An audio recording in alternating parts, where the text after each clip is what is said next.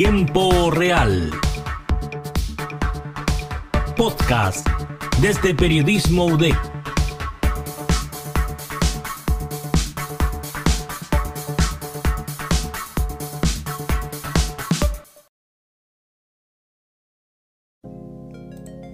Muy buenas a todos, sean muy bienvenidos a un nuevo programa de Tiempo Real, que es una sección de Periodismo UDEC.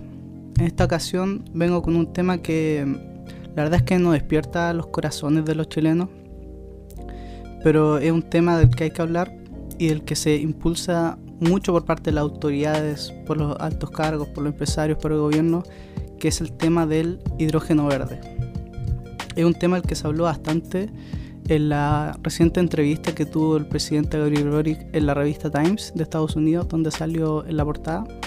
Y la verdad es que ocupó un, un espacio bastante grande dentro de esa entrevista. Eh, y fue el propio presidente Boric quien hizo hincapié en esta nueva, en tecnología, en este nuevo combustible. Pero, ¿qué, ¿qué, es esto del hidrógeno verde? ¿Cómo se usa? ¿Para qué, ¿Para qué sirve? ¿Y por qué me debería importar a mí como, como persona? Lo primero es hablar sobre qué es. Y para eso ten, tenemos aquí la definición de la Fundación Chile, que es que habla de que el hidrógeno verde es el que se produce a partir de aguas y energías renovables. ¿Cómo se hace esto? Por un proceso que se llama electrólisis, que es básicamente que se utiliza una corriente eléctrica para poder separar estas moléculas, en específico la del agua que produce hidrógeno y oxígeno. Esto, como se podrán imaginar, se produce usando energía eléctrica. Entonces, ¿de qué sirve tener una energía que se produce utilizando electricidad? Bueno, la idea de esto es que estas plantas que generan esto, este combustible utilicen otras energías renovables, principalmente energía tanto solar como eólica. Entonces las plantas por lo general tienen, están conectadas esto aéreo, estas hélices que giran, generan electricidad y eso se utiliza para eh, generar este hidrógeno verde.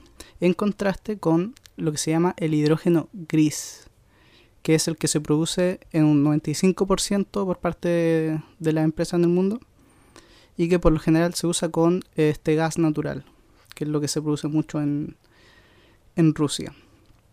¿Y por qué esto es importante? Porque el gas natural se usa eh, principalmente en Europa para la calefacción. Es la principal forma de calefacción de muchos países europeos. Entonces, eh, países como Alemania, que buscan independizarse de este gas ruso, eh, están buscando alternativas como el hidrógeno verde. Y de esa forma eh, dejar de depender de Rusia. Y es por eso que, eh, como, afirman, como afirma el diario financiero, eh, Chile ya aprobó los tratados para empezar el comercio por medio del puerto de Hamburgo con, con Alemania. Entonces, ya están los nexos internacionales para empezar la, una producción a mayor escala del hidrógeno verde. Actualmente solamente hay una planta en Chile, una planta pronosticada más bien, que es el proyecto Haruoni de la empresa HIF, que busca generar en la región de Magallanes una planta a base de energía eólica en el sector de Cabo Negro eh, y esto ya ha llamado la atención de, de los locatarios del sector.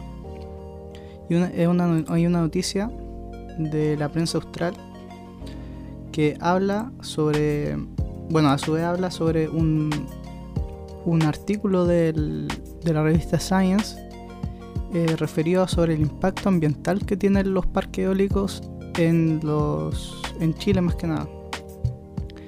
Eh, porque una de las cosas que siempre se habla de la energía solar y la energía eólica es que son eh, tienen un poco de impacto de carbono, pero nunca se habla del impacto ambiental que tienen estas, porque tanto eh, la energía solar que ocupa estos grandes terrenos que afectan todo lo que vive debajo en los desiertos, como la energía eólica, donde hay muchas aves que chocan contra las aspas de los molinos, y además el ruido que producen estos también eh, afecta al, al, ecosistema del lugar. Entonces, pese a que son energías renovables, sí que tiene un impacto ambiental. y los medios ya se han visto afectados por eso. Se estima que, por ejemplo, este parque de Cabo Negro eh, afectaría a más de 5.000 aves a lo largo de todo el año de producción de hidrógeno verde. Por lo que siempre hay que tener en cuenta este tipo de, factores al, con esta iniciativa, que no es la única en Chile. Eh, en Chile también está la, el proyecto HiX, eh, que es parte de la corporación ENAX, que como explica muy bien en su página, es un proyecto que está relacionado con las mineras. En este caso es para reducir el impacto de carbono de las mineras, porque la mayoría de, estas de estos rubros industriales, como puede ser las fábricas de concreto, de acero, en este caso las mineras, eh, solamente no pueden utilizar energía eléctrica, sino que solamente pueden utilizar energías como el carbón, el gas natural, y en este caso quieren pasar al hidrógeno verde. De esa forma, eh, reducir mucho las emisiones de carbono de, toda la industria de, las mineras acá en Chile. Eh, este proyecto, a diferencia del Haruboni, sería a base de paneles solares, ya que como en el norte es uno de los lugares de los mejores lugares en el mundo para producir energía solar, eh, cambiaría completamente el, sistema energético que utilizan las mineras.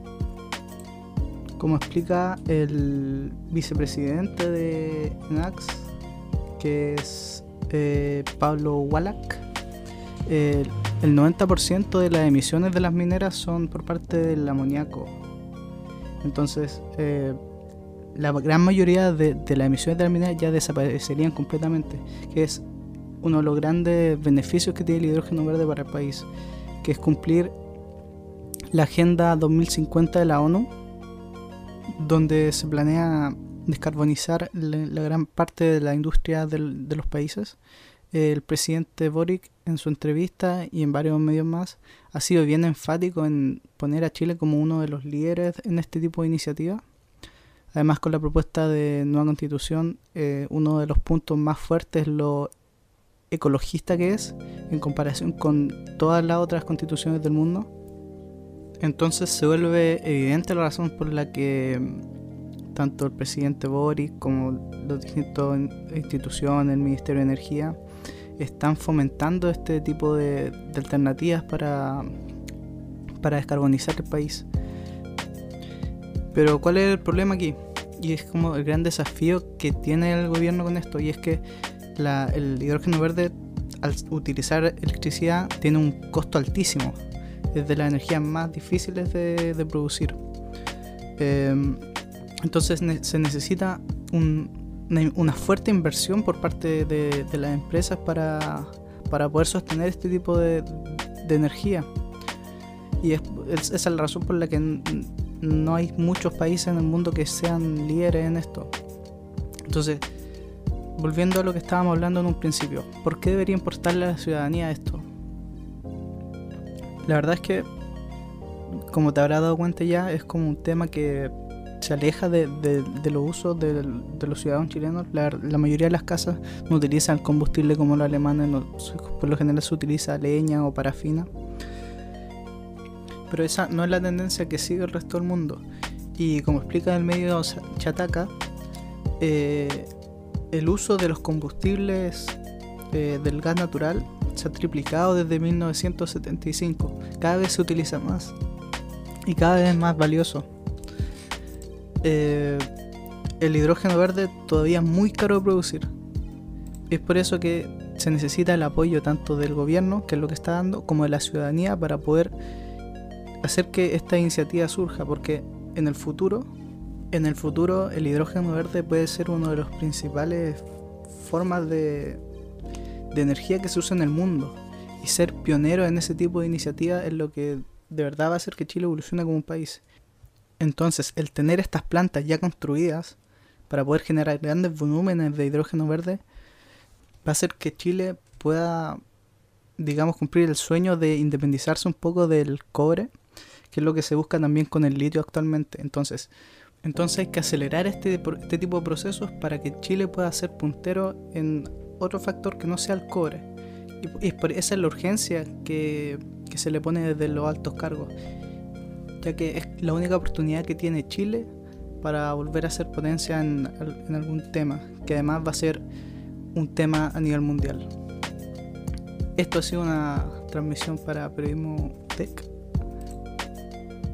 Y bueno, eso ha sido todo. Espero que te lo hayas pasado bien, que hayas salido un poco más informado sobre este tema y que no te haya dado tanto la lata.